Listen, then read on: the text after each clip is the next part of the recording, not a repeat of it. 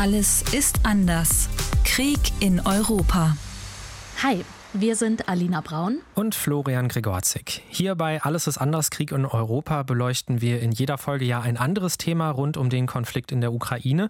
Und heute haben wir eine besondere Folge. Mhm. Bisher haben wir ja viel in die Vergangenheit geschaut, analysiert und auch nacherzählt. Heute wollen wir aber mal ein bisschen in die Zukunft schauen. Genau, denn heute ist unsere letzte Folge vor einer kleinen Sommerpause und das nehmen wir zum Anlass mal zu schauen, wie könnte es mit dem Krieg in der Ukraine weitergehen, wie könnte dieser Krieg also enden. Dazu haben wir uns ein paar unterschiedliche Szenarien ausgewählt, die wir heute mit euch, aber natürlich auch wie immer mit Expertinnen durchgehen wollen. Wie viel Panzer und Co bräuchte vielleicht die Ukraine für einen Sieg? Was geht dann noch diplomatisch? Und was heißt das vor allen Dingen auch für die Menschen in der Ukraine? Und da ist es vielleicht nochmal ganz wichtig zu betonen, natürlich können wir nicht die Zukunft vorhersehen, klar. Nee. Und es können auch immer total unvorhergesehene Dinge in so einem Krieg passieren. Aber wir wollen mal vom Sieg einer Seite bis hin zur Eskalation oder einer Pattsituation die verschiedenen Möglichkeiten durchsprechen, wie eben dieser furchtbare Krieg irgendwann dann doch zu Ende gehen könnte. Also eine ganze Menge auf unserem Zettel. Lass uns direkt loslegen.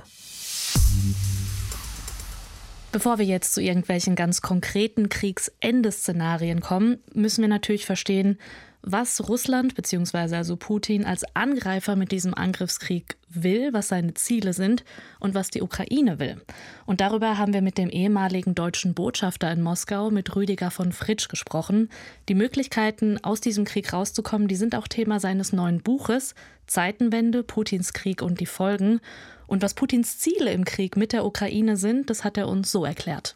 Sein erstes Ziel ist ganz offensichtlich, die Ukraine zu unterwerfen und darüber zu bestimmen, welchen Weg darf die Ukraine in die Zukunft gehen und muss die Ukraine am Ende vielleicht zu Russland gehören. Darüber hinaus hat er aber schon, bevor er die Ukraine angegriffen hat, deutlich gemacht, dass sein eigentliches Ziel ist, den Westen Europas militärisch vor allem zu schwächen und selber als Russland mehr Einfluss zu nehmen, indem die NATO schwächer werden soll, wir weniger Soldaten haben sollen, die Amerikaner sich zurückziehen sollen und anderes. Er verfolgt inzwischen oder muss ein drittes Ziel verfolgen. Und das ist, dass er in der Ukraine inzwischen um seine eigene politische Macht zu Hause kämpft.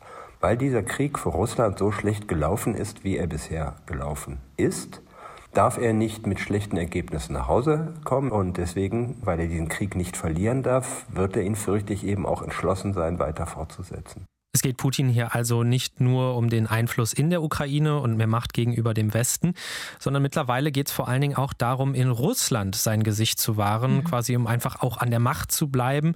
Und wenn er da keine Schwäche zeigen will oder vielleicht auch zeigen darf, dann heißt das auch keine Zugeständnisse, ne? also wenig Spielraum für irgendwelche Kompromisse. Ja, für Putin ist es wirklich so ein Kampf um sein politisches Überleben, so hat uns das Rüdiger von Fritsch erklärt. Und in der Ukraine, da geht es ja ums tatsächliche Überleben, also um die Zukunft eines ganzen Landes und der Menschen dort. Die Ukraine kämpft ganz schlicht ums Überleben. Sie kämpft um ihr Gebiet, aber sie kämpft um das Recht, das jedes unabhängige Land hat, nämlich selbst sein Schicksal zu bestimmen und es nicht anderen zu überlassen. Und dieses ist eines der wichtigsten Rechte dessen, was man Völkerrecht nennt. Und von daher hat die Ukraine auch so sehr recht ums Gebiet kämpfen ist ja auch ein ganz gutes Stichwort, weil da diskutieren ja auch einfach gerade viele Expertinnen und Experten darüber, wie viel Ukraine nach diesem Angriffskrieg noch übrig bleibt. Mhm. Ne? Also ob die Ukraine noch dieselbe Fläche haben wird wie vor dem 24. Februar, also dem Angriff. Russland hat die Strategie ja auch so ganz klar geändert. Nachdem das Militär es da erst nicht geschafft hat, Kiew einzunehmen, haben sich die russischen Truppen vor allen Dingen auf den Südosten der Ukraine konzentriert. Und Stand jetzt, also wenn ihr die Folge später hört, wir nehmen heute am 29. Juni auf, da sind einige Städte im Süden der Ukraine, darunter Mariupol und Cherson, von russischen Truppen tatsächlich besetzt. Aber Zelensky hat ganz klar gemacht, dass es für ihn gar keine Option ist, ukrainisches Gebiet abzugeben. Vor ein paar Tagen nach einem Besuch in Odessa und dann auch in der Stadt Mykolaiv, die direkt hinter der Front liegt, da hat er auf der Rückfahrt nach Kiew ein Video im Zug aufgenommen und es dann auf Telegram gepostet. Und da hat er ja das ganz klar formuliert.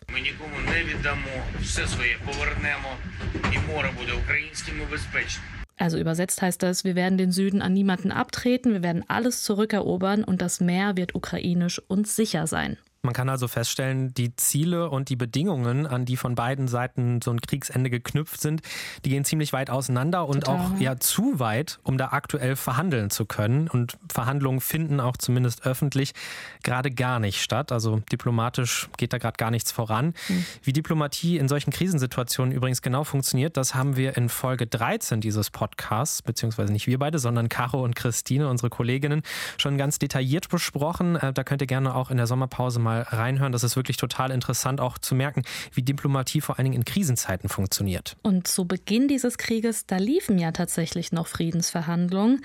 Also da hatten sich dann Delegationen und Vermittler aus der Ukraine und aus Russland in Belarus und in der Türkei getroffen. Und da hatte die Ukraine es ja auch mit einem Zugeständnis gegenüber Russland versucht. Also da hieß es von den ukrainischen Unterhändlern, man könnte auf einen NATO-Beitritt verzichten, wenn das Land im Gegenzug internationale Sicherheitsgarantien bekommen würde. Aber da hat Russland gesagt, nee, das ist uns nicht genug.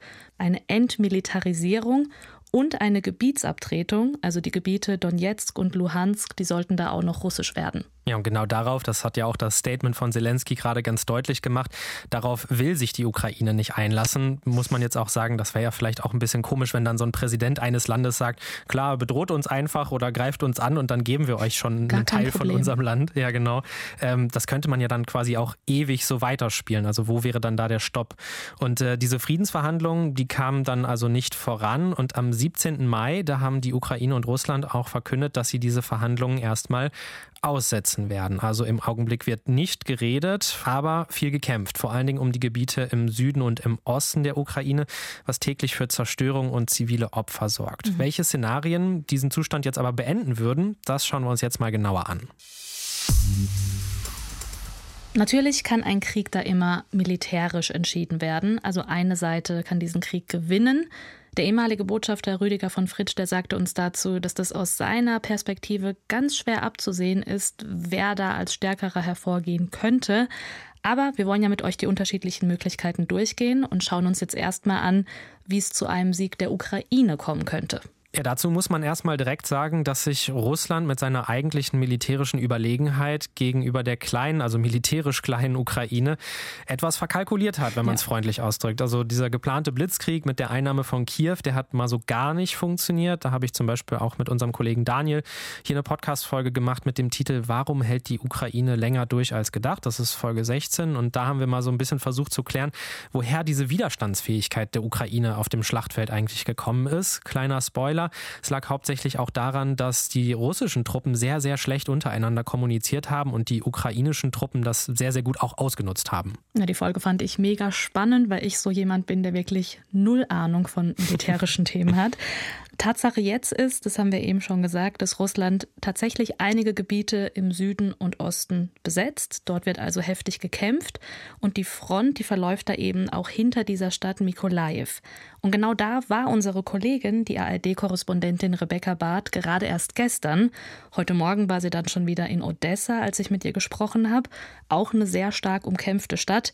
Und wie sie das so beobachtet, also ob sich die Ukraine in dieser Region überhaupt noch wehren kann, das hat sie uns erzählt.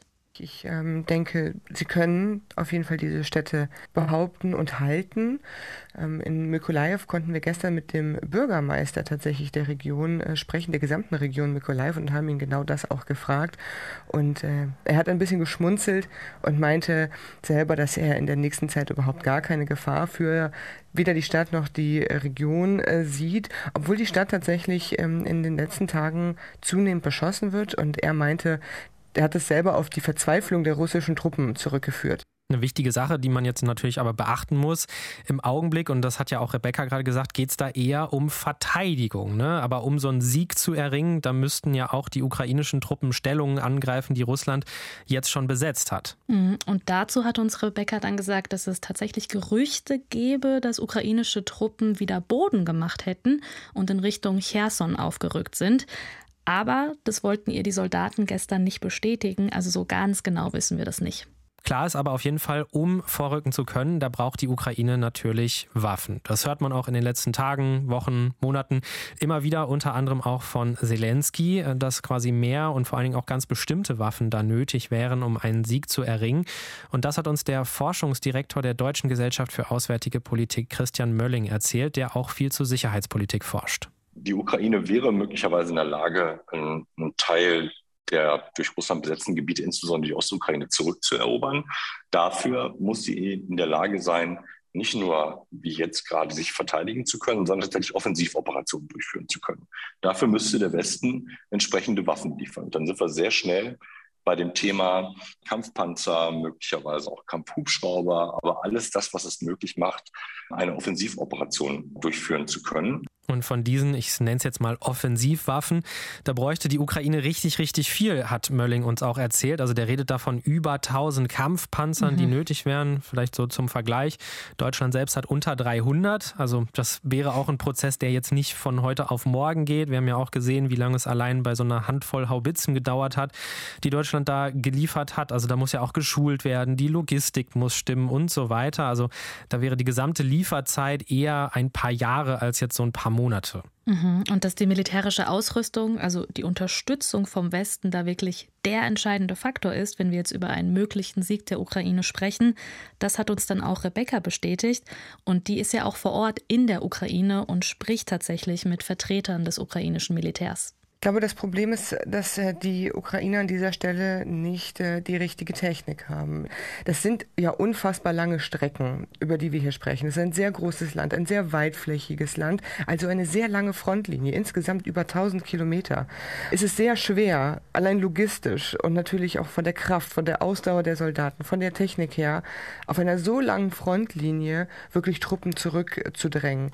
Von dem, was wir von den Soldaten gehört haben, brauchen sie mehr Ausrüstung. Das sind schwere Waffen auf der einen Seite, aber auch Fahrzeuge, um Verletzte zu evakuieren, um so eine Gegenoffensive nun starten zu können. Das heißt, ich persönlich, von dem, was ich gestern gehört habe, rechne da in den nächsten Wochen nicht mit. Das heißt also, wenn wir jetzt über einen Maximalsieg der Ukraine sprechen, bei dem weite Teile oder vielleicht sogar auch alle von Russland besetzten Gebiete wieder zurückerobert werden könnten, dann würde das lange dauern und vor allen Dingen auch viel Material kosten. Mhm. Was das Blatt da allerdings noch zugunsten der Ukraine wenden könnte, das ist so ein kleiner Sonderfall, der auch immer wieder diskutiert wird. Was wäre, wenn Putin nicht mehr an der Spitze Russlands wäre? Vor kurzem machten da erst Bilder die Runde, wie Krankenwagen auf dem Weg zum Kreml sind, mit Blaulicht und dem ganzen Tatütata. Und einige Medien haben dann darüber spekuliert, könnte Putin krank sein. Da hält sich ja vor allem hartnäckig das Gerücht, dass er Krebs haben soll. Also kurz vor dem 9. Mai, dem Tag des Sieges in Russland, der ja riesig gefeiert wird. Da gab es ganz, ganz viele Spekulationen darüber. Da hieß es dann zum Beispiel von der englischen Zeitung The Mirror, dass er noch diesen wichtigen Tag abwarten will und es danach dann eine große OP anstehen soll und er sich erstmal zurückziehen wird. Das ist ja dann nicht passiert. Man sieht also, man sollte nicht zu viel auf diese Gerüchte mhm. geben. Und ähm, ja, bei diesen Spekulationen über seinen Gesundheitszustand, da sind wir jetzt auch total vorsichtig. Aber es gibt ja noch andere Szenarien, in denen Putin die Macht verlieren könnte. Ja, Putin ist auf jeden Fall die zentrale Figur dieses Krieges. Zu Beginn des Angriffs auf die Ukraine haben ja auch viele PolitikerInnen im Westen immer wieder betont, dass man diesen Krieg eben als seinen Krieg ansehen würde und dass man es eigentlich nie wieder mit ihm schaffen würde, eine gemeinsame Basis zu finden. Deswegen also die Frage, gibt es irgendwie eine Möglichkeit, bei der Putin die Macht verlieren könnte? Ja, da wäre schon die Möglichkeit eines Putsches, also eine gezielte Revolte des Militärs. Putin wechselt ja die Führungsfiguren seiner Streitkräfte schon länger immer mal wieder durch, je nachdem, wer ihm gerade mehr wohlgesonnen ist. Außerdem sind auch diese militärischen Eliten von Sanktionen betroffen, also die spüren den Krieg ganz konkret. Wie also stehen da die Chancen auf einen möglichen Putsch? Genau das haben wir auch den ehemaligen Diplomaten von Fritsch gefragt. Angesichts der Tatsache, dass dieser Krieg für Russland so schlecht verläuft aus russischer Sicht, eine der größten Armeen der Welt ist nicht in der Lage, die Streitkräfte eines sehr viel kleineren Nachbarlandes zu besiegen, könnte es sein, dass in Russland, vor allem in der militärischen Führung, manche zu der Auffassung kommen, das schadet uns so dramatisch, auch unseren persönlichen Interessen vielleicht am Ende, und deswegen sagen, dem müssen wir ein Ende setzen und ihm in den Arm fallen.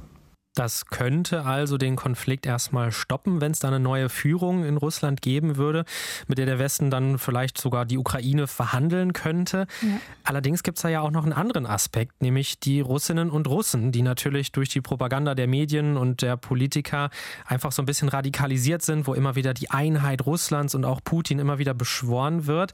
Mhm. Und das könnte dann möglicherweise einen Wechsel in der Führung Russlands verhindern, sagt Sicherheitsexperte Mölling. Das andere Risiko, das zurzeit steigt, ist, dass die Bevölkerung natürlich immer stärker radikalisiert wird. Und die Frage ist, trägt die Bevölkerung eine solche Absetzung mit oder tut sie es nicht? Das kann ich nicht einschätzen. Ja, ich glaube, das kann keiner so richtig nee. einschätzen abschließend. Also es könnte trotzdem sein, dass die Menschen sich dem Militär bei einer Absetzung einfach entgegenstellen. Aber schwierig einzuschätzen. Genau, das können wir beide mit Sicherheit nicht sagen, aber man muss das einfach mal im Hinterkopf haben, wenn man über mhm. diese unterschiedlichen Szenarien und auch die Folgen nachdenkt. Wir haben also festgestellt, einen klaren Sieg der Ukraine, den kann man auf gar keinen Fall mit Sicherheit prognostizieren. Und wenn, dann würde das Ganze noch Jahre dauern. Also schauen wir mal auf die andere Seite. Wie würde es mit einem Sieg Russlands aussehen? Ein absoluter Sieg für Russland. Das haben wir auch schon am Anfang gehört. Das wäre die Ukraine als eigenständiges Land im Prinzip unmöglich zu machen. Also entweder vollständig sich einzuverleiben oder es zumindest irgendwie kontrollieren zu können. Und das hat Russland ja auch in so einer Art Blitzkrieg versucht und ist daran kläglich gescheitert. Jetzt, das haben wir ja schon gesagt, arbeitet sich Russland sozusagen mit einer neuen Strategie vom Süden hoch und versucht da immer mehr neue Städte einzunehmen. Da haben wir von Rebecca, die ja aktuell in diesen umkämpften Gebieten im Süden der Ukraine arbeitet, gehört, dass sich die Ukraine noch gut verteidigen kann. Ja, und dass Russland jetzt bis zur Hauptstadt Kiew vordringt, die politische Führung da absetzt und dann quasi das ganze Land kontrolliert, das ist Stand jetzt erstmal sehr unwahrscheinlich. Mhm. Das meint auch Christian Mölling von der Deutschen Gesellschaft für Auswärtige Politik. Man muss sich vor Augen führen, die Ukraine ist das größte Land Europas. Das ist nicht so einfach zu kontrollieren. Und wir sehen jetzt ja schon, dass es, äh, dass es Widerstand gibt in der Bevölkerung und dass es Widerstandskämpfer gibt. Das heißt also, Russland würde sich im Grunde genommen in einen Partisanenkrieg äh, begeben. Das hat äh, das Land schon mehrfach erlebt und das hat dabei viele, viele Soldaten verloren. Also von daher würde ich mir so eine Eroberung eher in 10 oder 20 Jahren vorstellen können, als dass es jetzt nächstes Jahr eigentlich vonstatten gehen würde. Das mit diesen Widerstandskämpfern, das schätzt auch Rebecca als Korrespondentin so ein.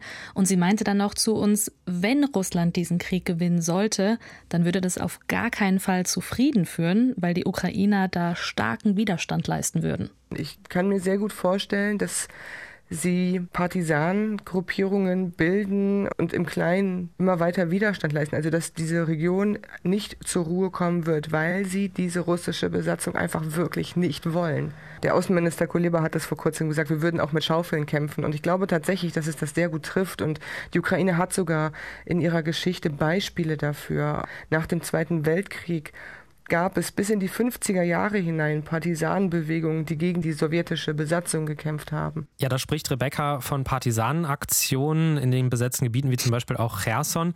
Ähm, da gibt es einfach russische Besatzer und zum Beispiel auch ukrainische Unterstützer der russischen Besatzer, ähm, die dann von Guerillas angegriffen werden. Ne? Also da kursieren mhm. zum Beispiel Videos im Netz, wie dann zum Beispiel einfach ein Auto von denen explodiert, in dem die dann sitzen.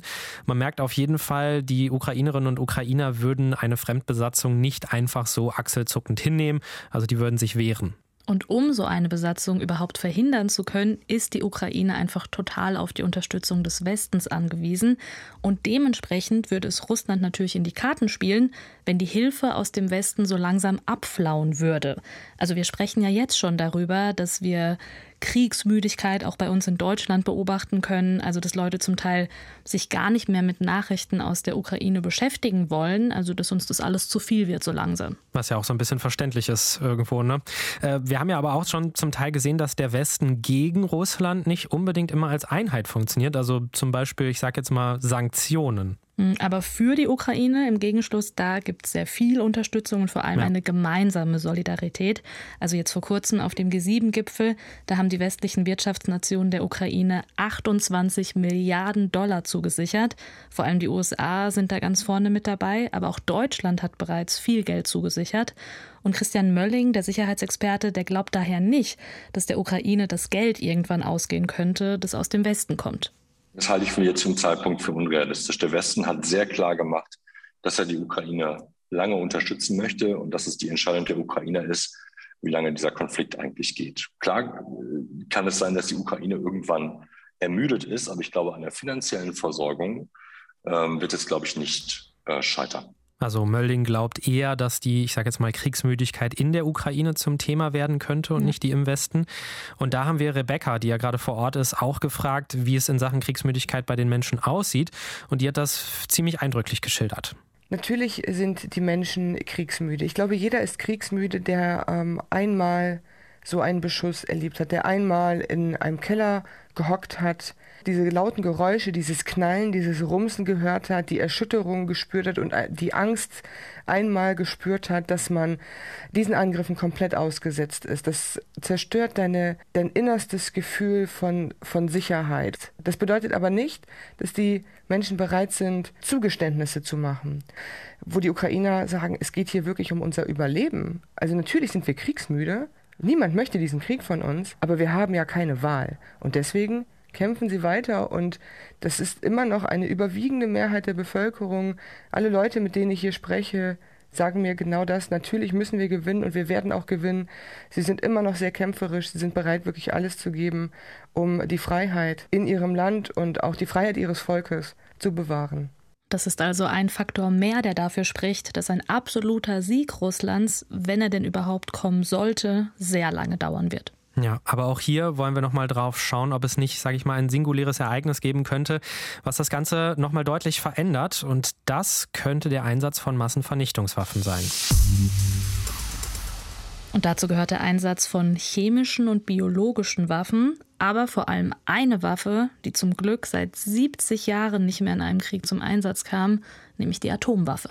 In der Abschlusserklärung des NATO-Gipfels vom 24. März, da heißt es zum Beispiel ganz klar, jegliche Verwendung solcher Massenvernichtungswaffen wäre inakzeptabel und dass das schwerwiegende Konsequenzen nach sich ziehen würde. Also eine ganz klare Warnung an Russland. Ja. Sowohl Russland als auch die NATO, die wollen aber eigentlich gar keine direkte Konfrontation. Die wollen das unbedingt vermeiden. Das hört man von beiden Seiten immer wieder. Flo, wir haben ja spezifisch eine Folge zur NATO gemacht hier im Podcast. Und da haben wir ganz klar zeigen können, anhand der Zahlen, dass Russland militärisch da wirklich den kürzeren ziehen würde in einem Konflikt mit der NATO. Und deswegen glaubt auch der ehemalige Botschafter von Fritsch nicht, dass Putin sich für eine Eskalation durch Massenvernichtungswaffen entscheiden wird. Diese Sorge ist vorhanden, auch weil es zur russischen Propaganda uns gegenüber gehört, zu versuchen, uns Angst zu machen. Es werden ständig irgendwie so raunende Worte hingeworfen. Da heißt es dann so Dritter Weltkrieg, äh, Nukleargefahr, ohne dass genau gesagt wird, was gemeint ist. In die Angstfalle dürfen wir nicht laufen, sondern wir müssen immer genau auf das Faktische gucken. Wir können nicht ausschließen, dass an irgendeinem Punkt Russland diese Eskalation wählen wird, aber wenn wir den bisherigen Kriegsverlauf sehen, dann erkennen wir, dass Putin es vorgezogen hat, auf andere Weise zu eskalieren. Er hat militärisch nochmal eskaliert. Er hat ähm, zuletzt ein grausames Mittel eingesetzt, indem er die Ukraine daran hindert, Getreide zu exportieren und dass er dadurch hofft, zu so viel Instabilität in Ländern Nordafrikas des Nahen Ostens beizutragen, dass das wiederum Auswirkungen auf uns im Westen hat, dass wir dann zerstritten sind, weil es vielleicht neue Migrationsströme gibt. Er setzt andere Mittel ein gegenwärtig, Energie als Druckmittel vielleicht. Und das kann uns zumindest für den Moment zu der Annahme verleiten, dass er es vorzieht, solche Mittel statt des Mittels der Massenvernichtungswaffen zu wählen. Ja, also kurz zusammengefasst, Putin muss einfach noch keine Nuklearwaffen einsetzen, weil mhm. er einfach noch ein größeres Arsenal von anderen Möglichkeiten hat. Ne? Also wirtschaftlich zum Beispiel durch die Blockade von Weizen oder dass er weniger Gas oder Öl liefert.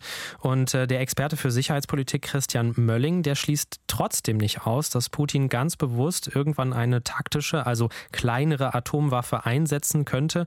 In einer ganz bestimmten Situation wäre das eventuell denkbar. Ich halte den Einsatz von taktischen Nuklearwaffen, also Nuklearwaffen, die man auf dem Gefechtsfeld als, als Gefechtswaffe einsetzt, vor allen Dingen in, in einer Hinsicht für denkbar, nämlich dann, wenn die Ukraine in der Lage ist, die russischen Streitkräfte so stark und massiv zurückzuschlagen, dass sie quasi in der Flucht das Gefechtsfeld verlassen. Dann würde Russland seine nationale Sicherheit tatsächlich massiv ähm, bedroht sehen und könnte eben, weil es keine konventionellen Kräfte mehr hat, tatsächlich auf die Idee kommen, vorrückende ukrainische Kräfte mit einer Nuklearwaffe zu stoppen. Das wird in einem ersten Schritt dann möglicherweise gelingen. Die politische Isolation, die das zur Folge hat, wäre, glaube ich, erheblich. Das heißt, damit ist ja der Krieg nicht vorbei. Und Moskau macht sich in dem Punkt auf einmal strategisch so viele Feinde. Puh, also das wäre dann tatsächlich so der Super-GAU.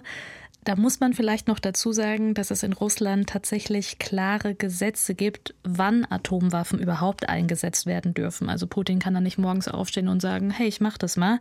Also wenn Russland selbst nuklear angegriffen wird oder die Existenz des Landes bedroht ist, nur dann darf man selber eine Nuklearwaffe nutzen.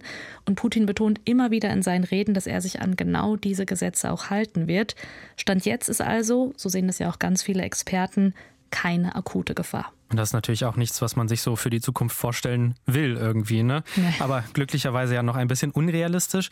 Was aber ein relativ realistisches Szenario wäre, das wir in der Vergangenheit auch schon öfter mal erlebt haben, das ist ein sogenannter Frozen Conflict. Also, dass der Krieg quasi erstmal eingefroren wird. Und was das genau sein soll, das schauen wir uns jetzt mal an. Wenn wir von so einem Frozen Konflikt beziehungsweise einem eingefrorenen Konflikt sprechen, dann können wir das wirklich im wortwörtlichen Sinne beleuchten. Also der ukrainische Präsident Zelensky hat in einer Videokonferenz mit den G7-Staaten gesagt, dass er davon ausgeht, dass der harte Winter zum Ende des Jahres die Stellungen einfrieren könnte. Ja, in der Ukraine ist der Winter kalt. Da ja. gehen die Temperaturen auch schon mal im Durchschnitt unter 0 Grad. Und das macht es natürlich für Mensch und Maschine einfach in vielen Bereichen deutlich schwieriger, sich zu bewegen. Und wir haben ja im Norden auch schon gesehen, in der Ukraine, wo Russland im Februar, also auch Richtung Ende des Winters angegriffen hat, dass die Temperaturen da, aber auch ein matschiger Boden für sehr, sehr große Probleme gesorgt haben. Und auch Christian Mölling, der sieht deswegen einen Frozen-Konflikt realistisch. Also ich würde auch davon ausgehen, dass ähm, mit Herbst, Winter wahrscheinlich der Krieg erstmal zum Erliegen kommt, weil die Soldaten sich einfach auch gar nicht mehr in der, in der Umgebung großartig bewegen können. Also auch das muss man mit einrechnen. Aber so wie es einfriert, so taut es auch wieder auf. Man kann in dem Bild sehr konsequent drin bleiben.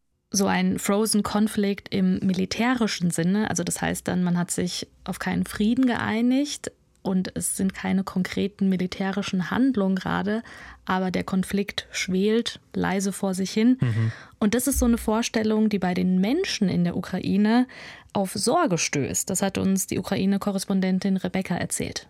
Sie haben dann die große Befürchtung, dass Russland das nutzt, um wieder Kräfte zu sammeln und es dann einfach weitergeht. Und ähm, sie sind sich durchaus bewusst, dass das eine Situation sein könnte, in der die Ukraine hineingerät. Also, dass sie nicht ganz frei ist von diesem Krieg, dass der Krieg nicht beigelegt ist, dass die Gefahr dauernd eigentlich besteht. Und die wichtige Frage ist da auch, an welcher Stelle genau dieser Konflikt dann einfriert. Mhm. Also aktuell ist es ja so, dass Russland einige wichtige Häfen im Süden beherrscht.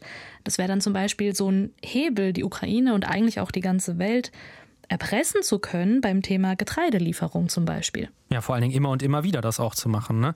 Ja, wenn beide Seiten dann quasi irgendwie einen Punkt erreicht haben, ab dem es sich dann nur wirklich mit massivem neuen Aufwand lohnen würde, weiter in die Offensive zu gehen und man diesen Aufwand dann einfach nicht stemmen könnte, dann könnte es vielleicht auch zu einer Waffenruhe kommen. Mhm. Hier müssen wir übrigens aufpassen, eine Waffenruhe ist nicht gleich Waffenstillstand, habe ich gelernt. Denn für einen Waffenstillstand, da müsste es so richtig Verträge und sowas geben. Und das wurde ja versucht bei den Friedensverhandlungen in Belarus und Istanbul mhm. zu Beginn des Krieges. Da wollte man zu so einem Vertrag kommen, hat nicht geklappt.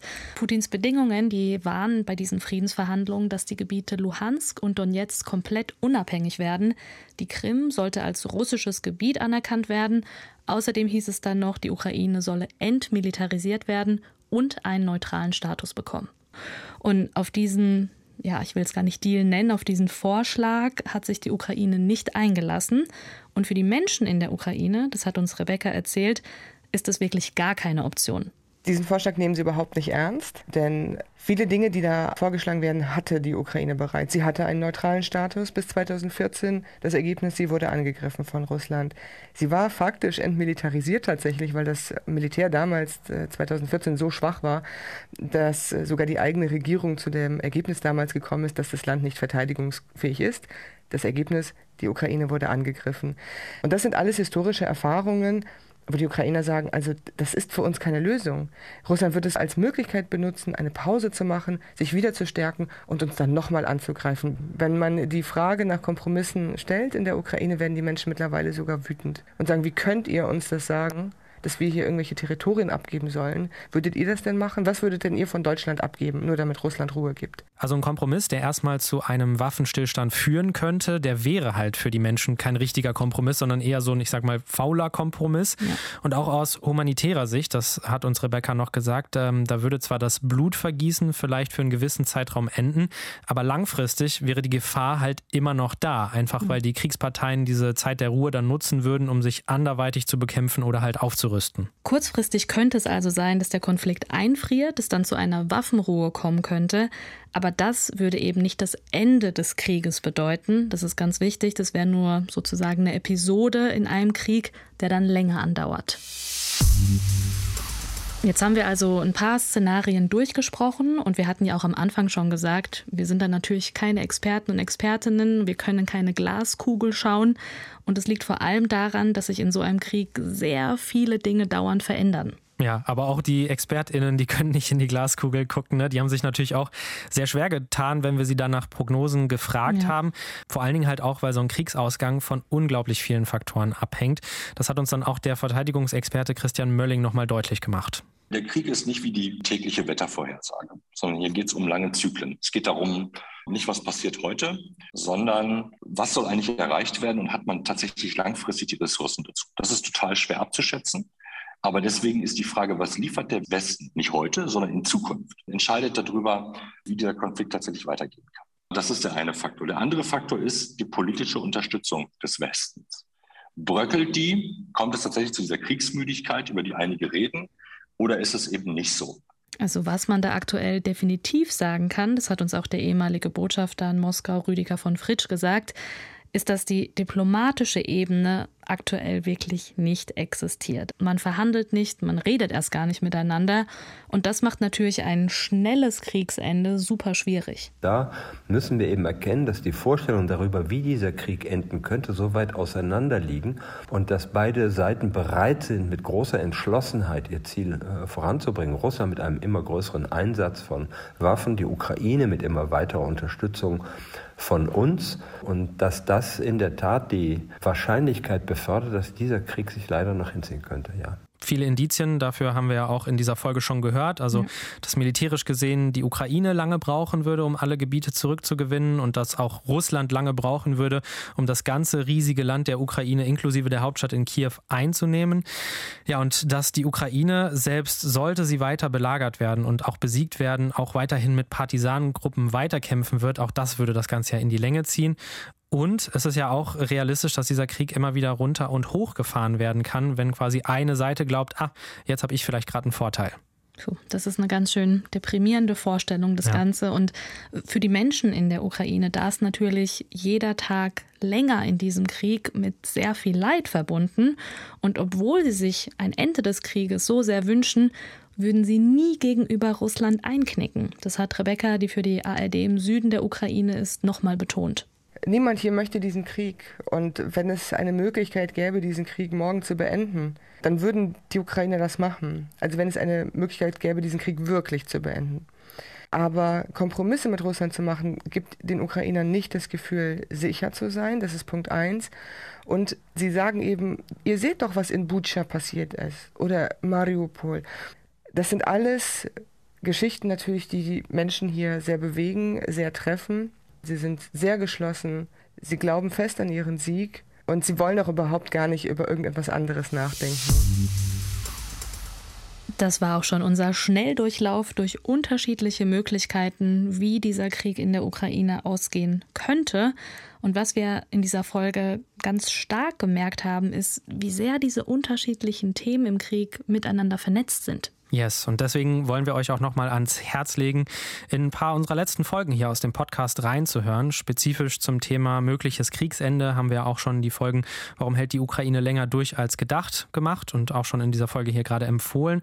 Aber eben auch, was kann die Diplomatie im Krieg? Also das sind so ein paar Folgen, da könnt ihr vielleicht in der Sommerpause so ein bisschen euren Wissensdurst stillen. Und wenn ihr noch mehr Hörstoff wollt, dann kann ich euch eine Folge ganz besonders ans Herz legen, die mir sehr am Herz liegt. Und zwar unsere längste Podcast-Folge bisher, die Nummer 23. Wie erlebt die russischsprachige Community den Krieg? Da habe ich sehr viel auch über meine russlanddeutschen Wurzeln erzählt. Und Alex, mit dem ich die Folge gemacht habe, der hat über die Ursprünge seiner Familie als jüdische Kontingentflüchtlinge erzählt.